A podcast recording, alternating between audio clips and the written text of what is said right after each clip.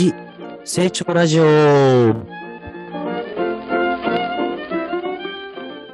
この番組は株式会社ウェルクスの私、マハラと、はい。合同会社アセットコンパスの本田でお届けしております。この番組では、主にその週を賑わせた経済金融ニュースのニュースを持ち寄り、目的なくワイワイガヤがああでもないこうでもないと投稿してまいります。はい。そして、はい。知識と財力を101%に増やしてもらおうと、私とマハラさんでお届けする、そんなプログラムでございます。ということで、今週もよろしくお願いします。よろしくお願いいたします。お願いします。ちょっとソートだったから恥ずかしさが感じましたが、いかがでしょうか？いやいや、今ね、ちょっとい、普段と環境が違う、えーカフェのテラス席という、はいはいはい。人がもう1メートル先歩いてるところで 収録しておりますんで、みんな振り返るやつですね。何々何？みたいな。そう、公開収録中って感じですね、勝手に。そうですね一人勝手に公開収録。ラジオでよくあるじゃないですか。そうですね。でも公開収録普通はね、こう、うんブースの中ですけどね。そうっすよね。完全にそ、外の風さらしの中でやっいてますけど、やー、音は意外といいんで、じゃあこのままやっていきましょうか。ねまマイクのおかげでありがとうございます。そうですね。よろしくお願いします。お願いします。どうしましょう。グッドニューからいきますか？グダンニュー。うんはいそうですね。じゃあグッドニューを。いや、じゃあ、ま、どうしましょう。体調崩されてたマハラさんからいきます？あじゃあ僕からいきましょうか。い、や、まあ、今日これ実は撮影しているのがですね、12はいはい月の11日日曜日ということで。そうですね。普段は金曜日の夜なんですけど、今日は珍しく日曜日の朝ということで、そやっぱ朝いいっすね。う。まあ、やっぱりね、ゴルフやってる時とか朝ええなって思うんですけどうんうんうんうん。ね普段は、まあ、週末はね、割と早く起きたりとかもするんですけど、ほうほう。うん、平日はやっぱね、夜中までマーケット見てると厳しいなと思いああ、ます。なるほど。なるほど。お仕事で大変ですね。そんそんなこんなで、先週はですね、ほいほい。えー、月曜、まあ、ほぼほぼ日曜日からやったんですけど、ちょっとなんか喉変やなみたいになってて、はいはいはい。で、気づいたら月曜日の夜ぐらいから発熱38度ぐらいをし、はいはいはい。で、まあ3日間ぐらいですかね、なんか寝込んで、寝込んでというか、まあ普通に寝てただけなんですけど。で、ようやく、まあ今ほぼ回復って感じですかね。性病ですか。そうなんですよ。今流行りの もらっちゃいました。もらっちゃいました。ああ、ダメだよ性病になったことないから分からんねんけど。ー。いやね、まあちょっとそれそれは冗談ですけど、ね、流行りのものなんじゃないかなんて噂はまありましたが、うん僕でも今まで、あの、PCR 検査とか、はいはいはいあ。と、まあワクチンも打ってないので、うん。あの、わからないんですよね。こう、ほんまに、えーコロナやったのかどうかっていうのがよくわからなくて、そうね。まあ、打ったら打ったでかかってる人いますからね。なんかし政治家って5回、6回打って企業かかってるじゃないですか。そうそうそう。だから意味、意味ねえんだなっていう。なんなんやろうって話で、で、僕言うて今回もし仮にコロナやった場合って3回目なんですよね。集団免疫とは。集団免疫とはとか、まあ、一番最初にかかったのは2020年の、それこそ7月、7月あ、割と序盤ですね。序盤で、うんで、当時はなんかきつかったやつじゃないですか、言っても、ほんまにはいはいはいはい死ぬかどうかみたいな。そうですね。で、その後が、えー去年、昨年の1月かなお。で、えー今年と、もう3毎年恒例、年連続、毎年恒例ですね。もうトリプルスリー達成みたいな感じなんですけど。おめでとうございます。ありがとうございます。ありがとうございます。で、まあなんかそれぞれ株が違ってるか知らんけど、だから、まあ免疫的にはね、そうですね。最強ですね。うん、獲得しちゃってんじゃないのとか思ああ、いいじゃないですか。別にね、注射打たなくていいですよね。そしたら。そう。確かに打たなく。ていいなと思って。まあだから先週、今週はそんな感じですけど、まあ、あとはちょっとね、ロボット展とか、この国際展示会にちょっと顔出し、出してきたりとかして、ええまあそれはまた別の別の事業というかね、あの、関わしてもらっている会社があるんで、そこの話なんですけど、まあ、なんだかんだ体調悪いながらも、えー精力的な一週間でございましたと。生きててよかったってことですね。まあまあまあ、あの、神様ありがとうってことで。いや、そうですね。いや、でも、そんな中でも、ちょっとこれどうなってますって聞いたら、ちゃんとテキパキ返してくれますからね。本当に体調悪いってインスタで僕は知ってましたけど、ちょっと聞いたらちゃんと返してくれますからね。ありがとうございます、本当に。それぐらいとてもとても信頼のおける方ですと。はい、そんな感じで。す僕ですか？はい。僕は、まあちょっとここでは発表しませんが、ラジオ始まる前にマハラさんにも発表しましたけど、うんちょっと人生の転機を迎えそうな感じがいろいろしまして、うんうんうんはい、うん新たな人生の第2歩目行くのかなっていう感じですけどね。そうですね。まあ、いいですねま。あいいっすね、それはそれで、ね。はい。来年、ちょっと飛躍の年に、いい意味でも悪、はい。いい意味でも、意味でも悪い意味でもないですね。いい意味で本当に飛躍の一年にしたいなってすごく思ってますね。あの、僕でできることはサポートしていきますんで。ありがとうございます。ゴルフい、ゴルフいっぱい行くことになるかなって感じですかね。行きましょう、行きましょう。よ はい。じゃあ今週もよろしくお願いします。ろしくお願いします。お願いします。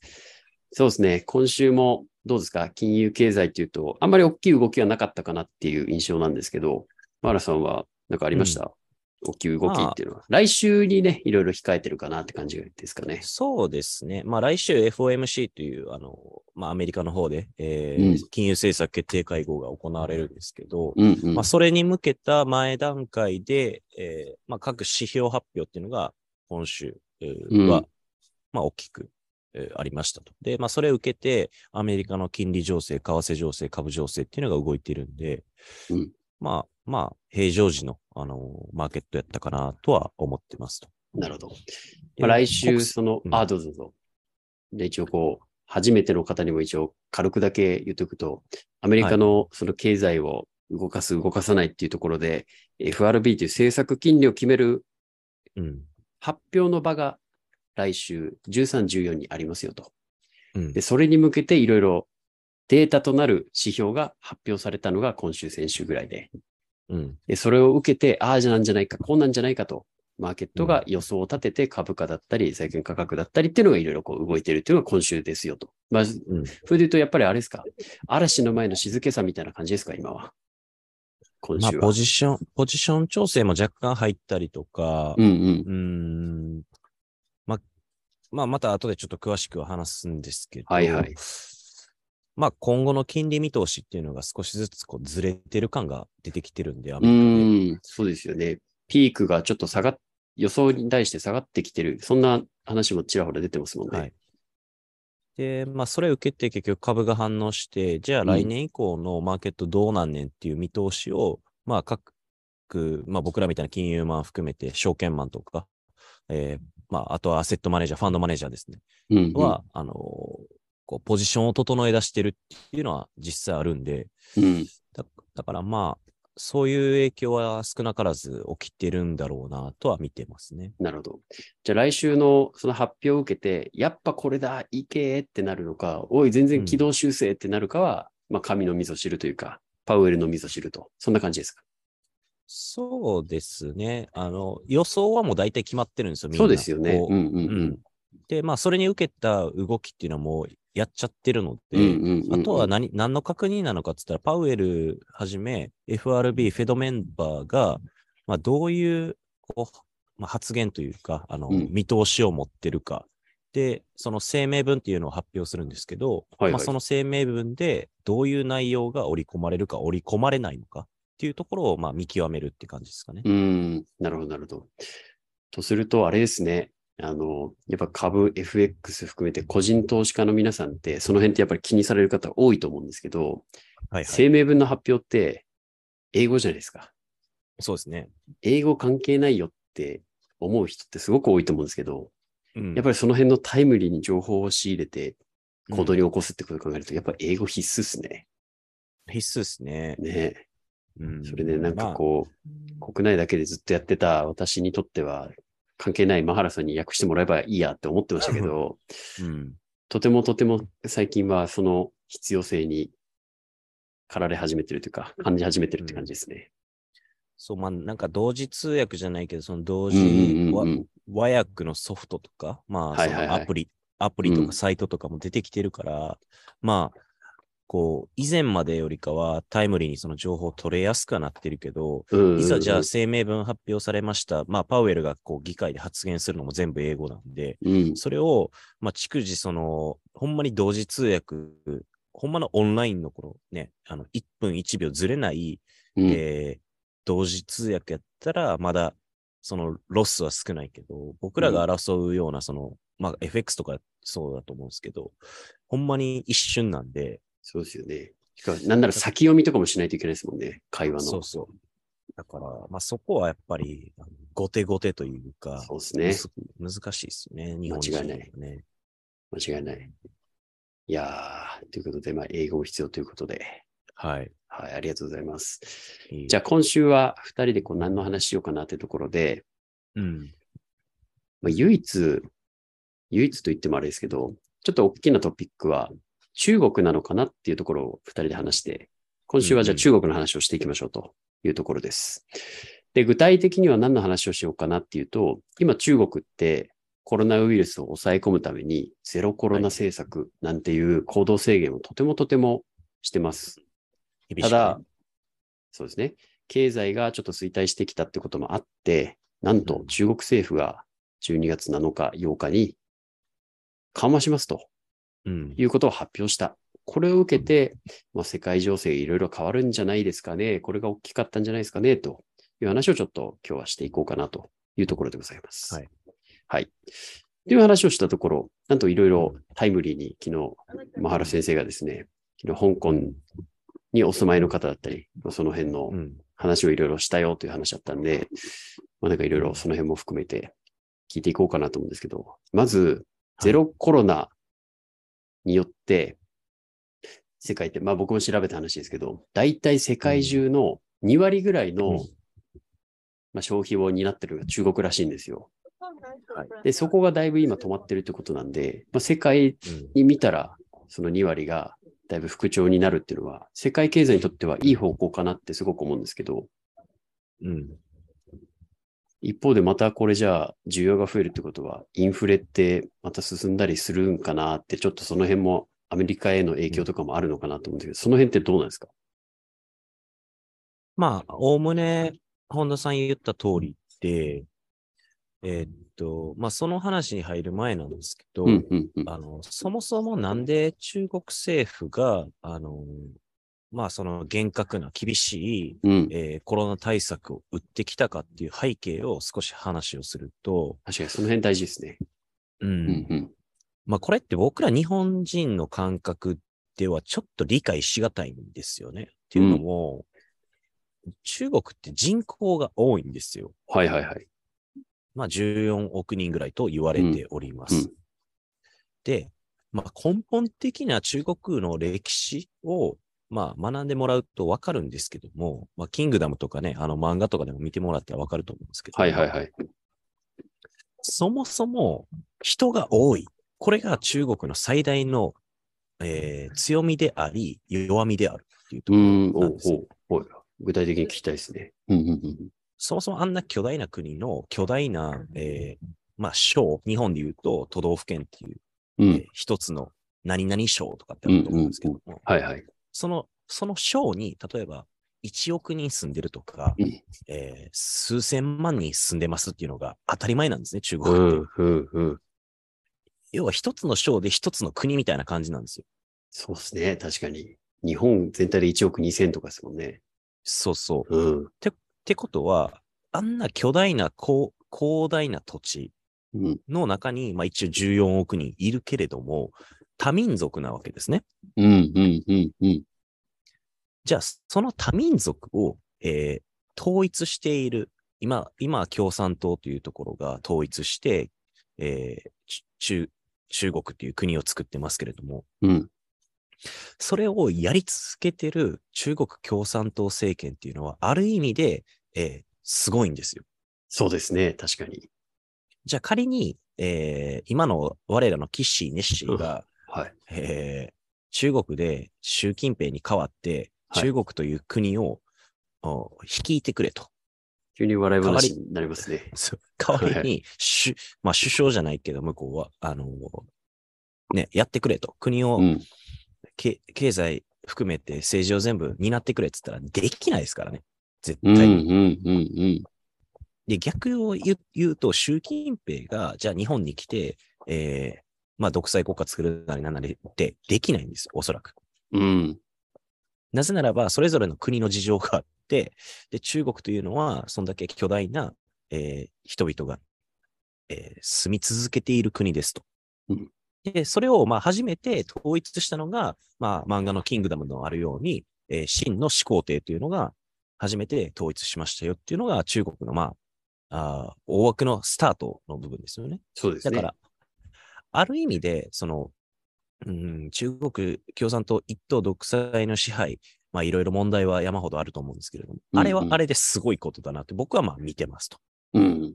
そりゃそうですね。うん、うんで、えっと、コロナ、COVID の話に戻すと、うん要は、そんだけ、あんだけ広大な土地で、えー経済格差がなぜかボカーンってあるような国なんですよね。中国って面白いことに。うん、うん。ってなると、僕らが思い描いている、まあ、こう、豊かになった中国人とか、あー中国の都市っていうのは、どちらかというと沿岸部と言われる、えー海側です。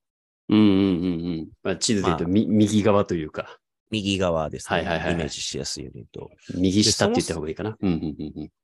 そう、そもそも経済が発達する、都市部が発達する理由の一つとしては交易なんですよ、やっぱり。うん海海がポイントなんですよ。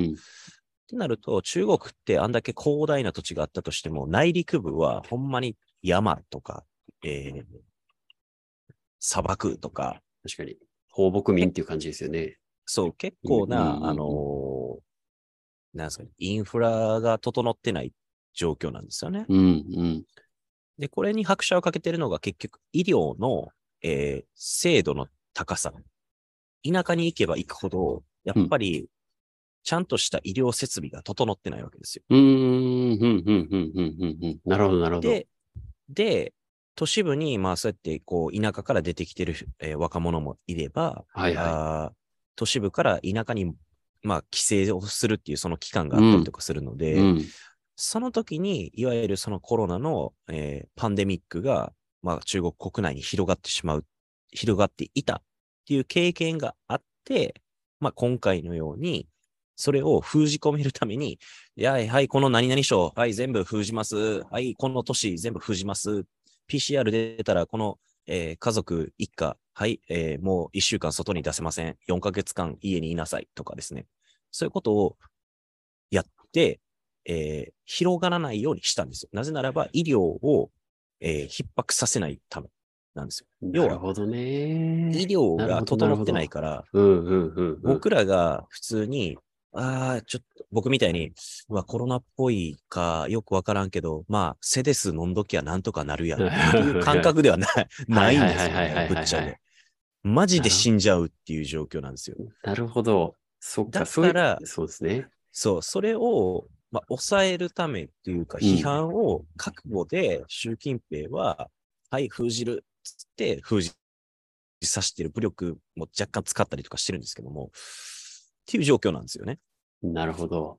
あのーすごく正義が分かりました。やっぱりこう、旗から見てると、中国ってこう、武力で、いやもうなかったかのごとうんく封じ込めようってしてるっていうふうに僕は勝手に思ってたんですけど、裏側ちゃんと見てみると、中国のその格差による、要は茨城だったら、まあ、原さんが東京だろうが、北海道だろうが、はい。沖縄だろうが、どこ行ってでもある程度の水準の医療って行き届くから、まあコロナになったとて、とて、まあ一応こう救える手段ってあるけど、本当にそれができない場所が中国には存在しているから、うん。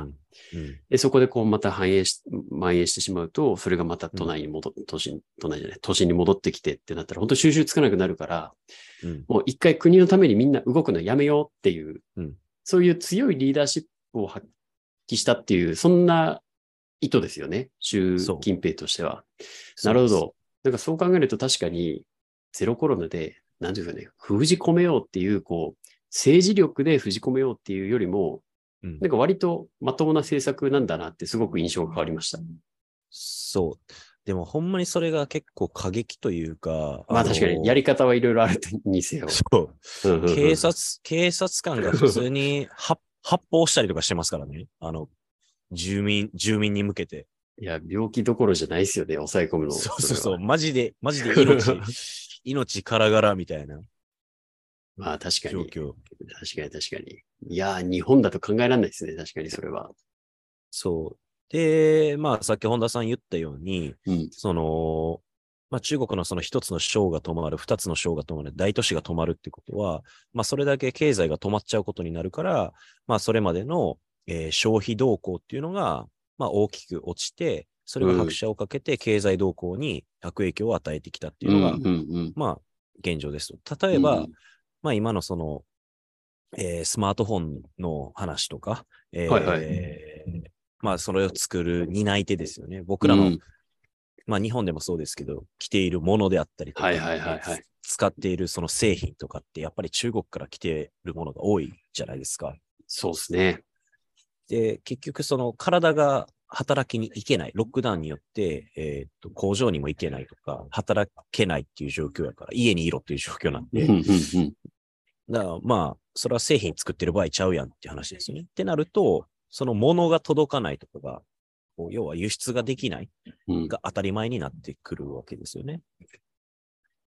いやー、世の中って本当いろんなところで繋がってますからね。結局なんか中国の、そうですよね。国内の話でしょって思うけど、まさしく今の話で、中国で物が作られなければ日本に入ってくることもなくなるし、で、我々の生活の中国でや、今安いかどうかの別は置いといて、やっぱりまだ安い労働力の部分ってあると思うんで、うん安い製品がどんどん入ってこなくなって、とかっていうことはね、普通に生活に直結しますからね。そう。なるほど。なるほど。反対にあの、あれですよね。日本の輸出の2割の購買力、購買の担い手って中国が2割ぐらい確か占めてたはずで、アメリカうん18%とかそのぐらいだった気がするんですけど、うんっていうふうにやっぱり世界のやっぱり1割2割をそれぞれの国、えー逆だね。それぞれの国の1割2割のこのうん購買力を中国ってやっぱり担ってたと思うんで、うん。そういう意味ではこれ多少日本経済もいい方向に行ってくれるかなってすごく期待しちゃうんですけどね。うん。やっぱりまたあれですかね。感染者数が増えてきて、またロックダウンみたいな話になると、あれ？作りすぎちゃった。困っちゃった。みたいなこともありそうですね。そう、あり得るし、まあ今からやっぱり冬場の季節に入って、まあ日本もね、ようやく冬、12月なんで、うん1月、2月とか。で、まあコロナなのか、インフルエンザなのか、よくわからんみたいなのも多分今後出てくると思うんですけどはいはいはいはい。で、まあちょっと気になるニュースとして、やっぱりニューヨークが、あの、またマスクを、えー推奨しだしています。えー、知らない。そうなんだ。そう、昨日かな？多分ニュース出てたと思うんですけど、うんあの、まあ義務ではないんですが、うんまあ公の場とかで、えー普通にまあまたマスクしましょうみたいなことになってきてると。へー。だから、まあまたそういう、こう、まあアメリカだけじゃなくて、えー中国でもそういう時期に、やっぱり、まあ、乾燥してたりとかね、うんうんうん人から人へこう移りやすくなる時期ではあると思うので、うんまあそこはやっぱ懸念点ではありますよね。へえ、あ、そうなんだ。なるほど、なるほど。じゃあ、ちょうど、今、あの、香港からお友達が来てて、昨日お話ししてたっておっしゃってたと思うんですけど、香港はどうなんですか？割とこう、中国国内っていう観点とはまたずれる場所かなと思うんですけど。えーっとね、まはいあ前まではやっぱり厳しかったとは聞いてました。で、昨日、うんうんまあ僕のその友人っていうのはもう、まあバンカーなんですよね。香港のバンうんうんうんカー。まあえっと、まあ彼が所属しているのはシンガポール系のバンクなんで、うんえーまあシンガポール系のバンクの香港ブランチっていうところで働いてて、はいはいはい。もうこれはき生粋のバンカーなんで、まあ銀行員ですね。バンうん銀行員って言っても、まあ、あの、日本の銀行員ではなくて、例えばその M&A とか、うーん、まあ、そっち系のこう、コーポレートファイナンスですね、はいはいはい。をやってる。まあ、えー香港人やけど、まあ、カナダ人です。厳密にカナダ、カナダ国籍を持った香港人。うんうんうん。で、はいまあ、夫婦で来日してて、ほいほい。まあ、えっと、奥さんの方はいわゆるその、なんですか、マリオット・ボンボイっていう、えーまあ、リッツ・カールトンとかマリオットグループとか、はいはいはい。えーホテル系のチェーングループ、まあ W ホテルとか日本でも徐々に有名になってると思うんですけど、まあああいうマリオット系の、まああの、マネージャーなので、まあ二人揃ってめちゃめちゃ 稼ぐ夫婦なんですけども、すげえ、パワー、パワーカップルですね。もうめ超ちゃめちゃパワーカップルですね。超パワーカップルなんですけども、はい。まあ昔、昔から仲良くて、はいはいはいで。まあコロナ明けになるから3年ぶりですかね、あったのが実際。で、僕が2019年から2020年の年越しを香港でやってるんですけど、お割と最近ですね。本当直前ですね。このコそうロナ。直前。うんうん。うん。で、その時にまあ一緒に香港であのカウントダウンしたりとかして、それ以来久々に会って、はいはい。まあ積もる話とか、この2年間でお互いの生活とかどう変わったかとかっていうキャッチアップとかしてたんですけど、そそういう時っまあて英語でやるんですか、あ全部英語ですよ、もちろん。ああ、なるほど。はいはいはい。彼彼ら日本語わからないんで、うんうんうんうん。まあそれぐらいコミュニケーション取れますってって感じですもうなんか普通に。だから、まあそれで香港の状況どうなんて話を聞いてたら、うん。まあ割と、えー前まで厳しかった。要はホテル隔離が厳しかった。あうん。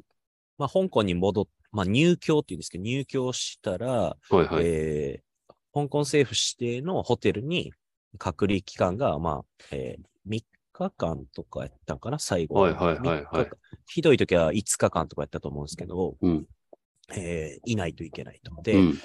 まあ、香港行かれたことある方、ご存知かもしれないですけど、うんめちゃめちゃ狭いんですね、香港の。うんうんあのうんうん。まあ、居住エリアって非常に、なんですかね。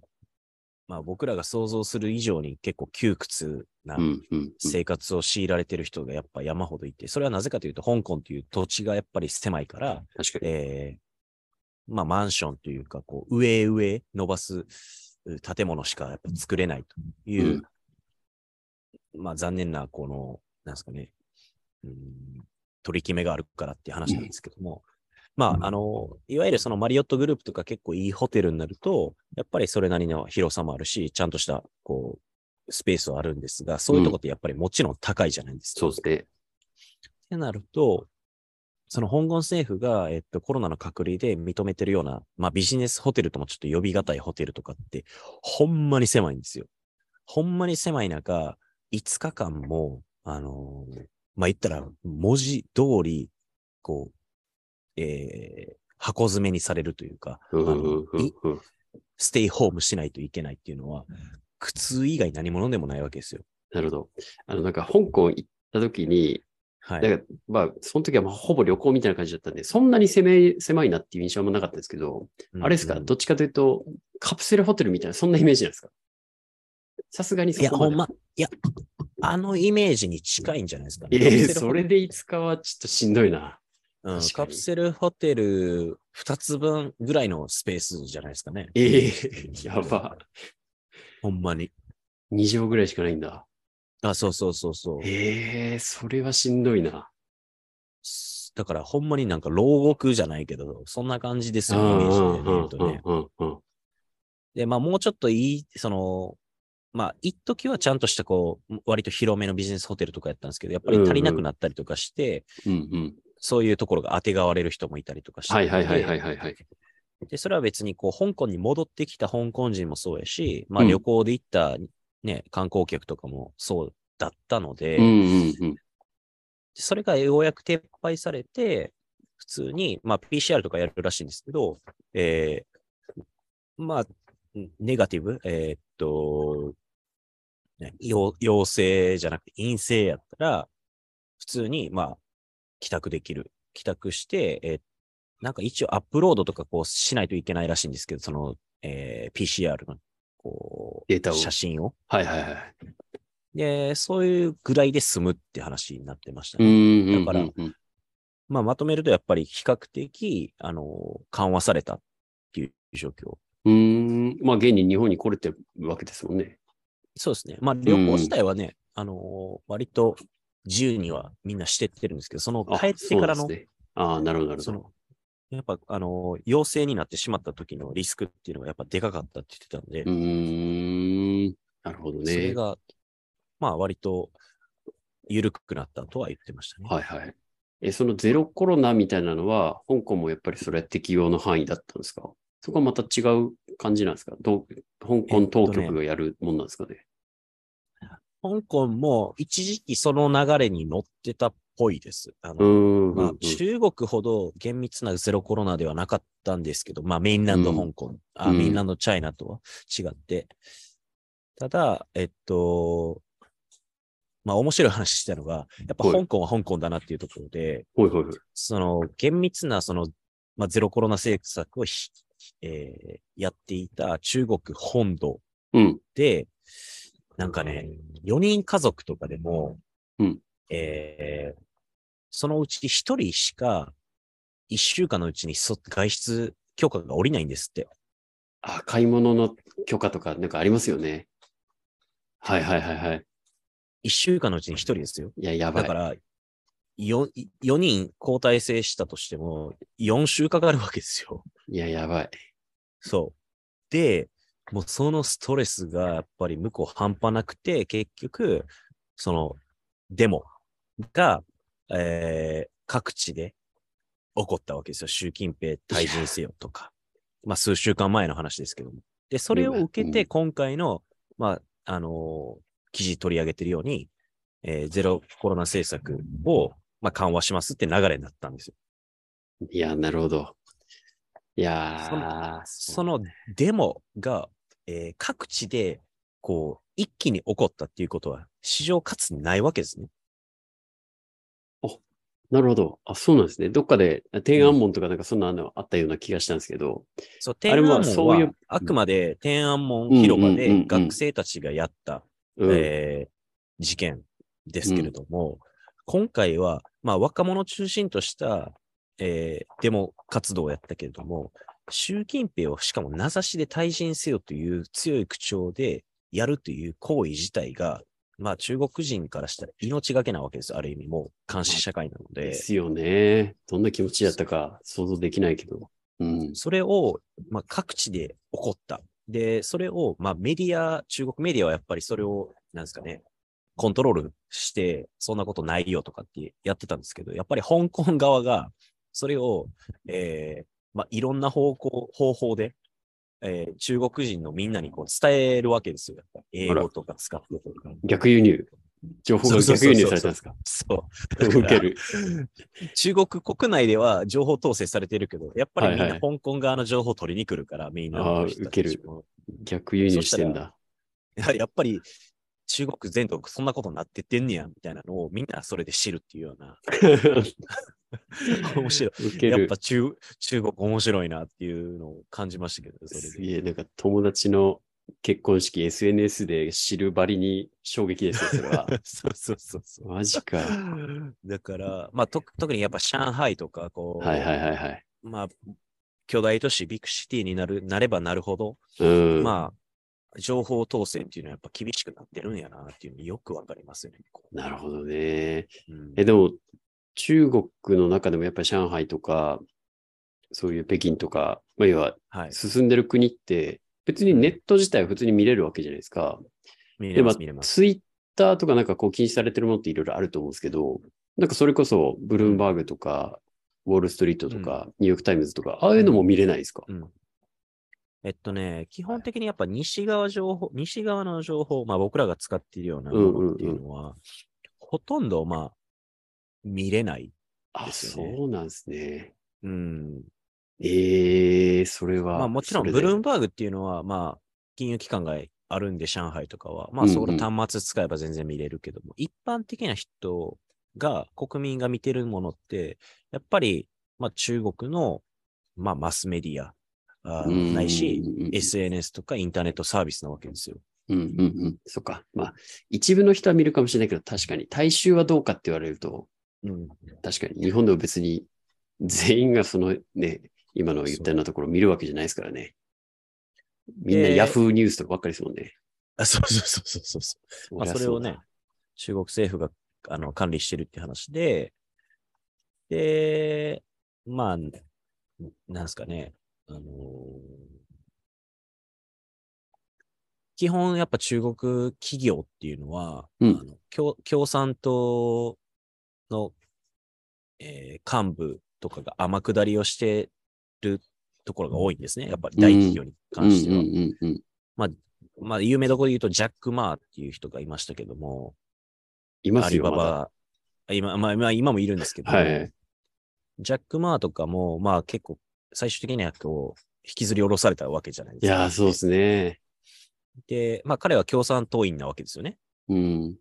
で、その共産党員が、まあ、いその現政権、習近平政権に対しての、えーまあ、課税の話であったりだとか、あーまあ、やり方を批判しちゃったわけですよね。うん。うん。で、うんなぜならば、ジャック・マーは、まあ、どちらかといってアメリカの、アメリカ市場主義というか、マーケット主義っていうのをよくよく理解しているし、まあ、それがゆえに、あれだけ大きな企業を作りましたよっていう流れがあるんで、まあ、それを受けて、えー政府を批判した。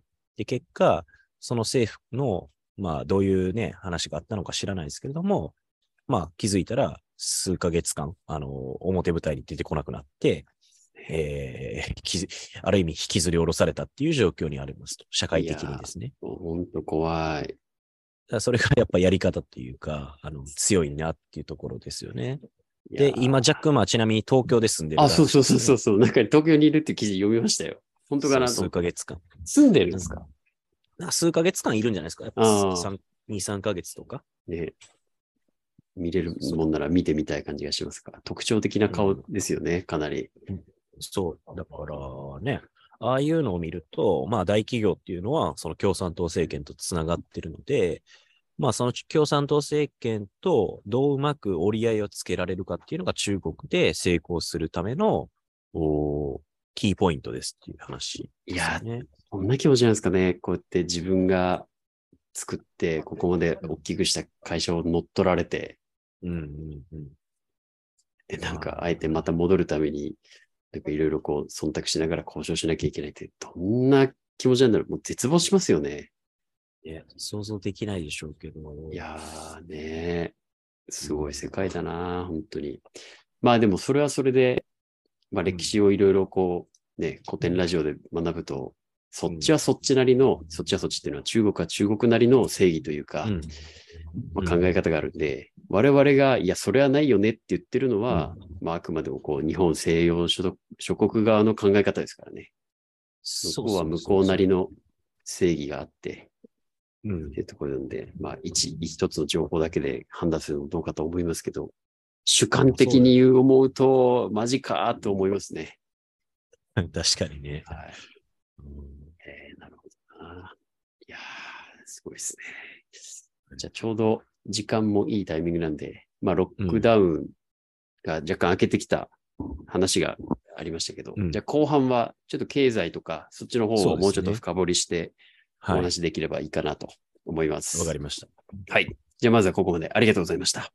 ありがとうございました。はい。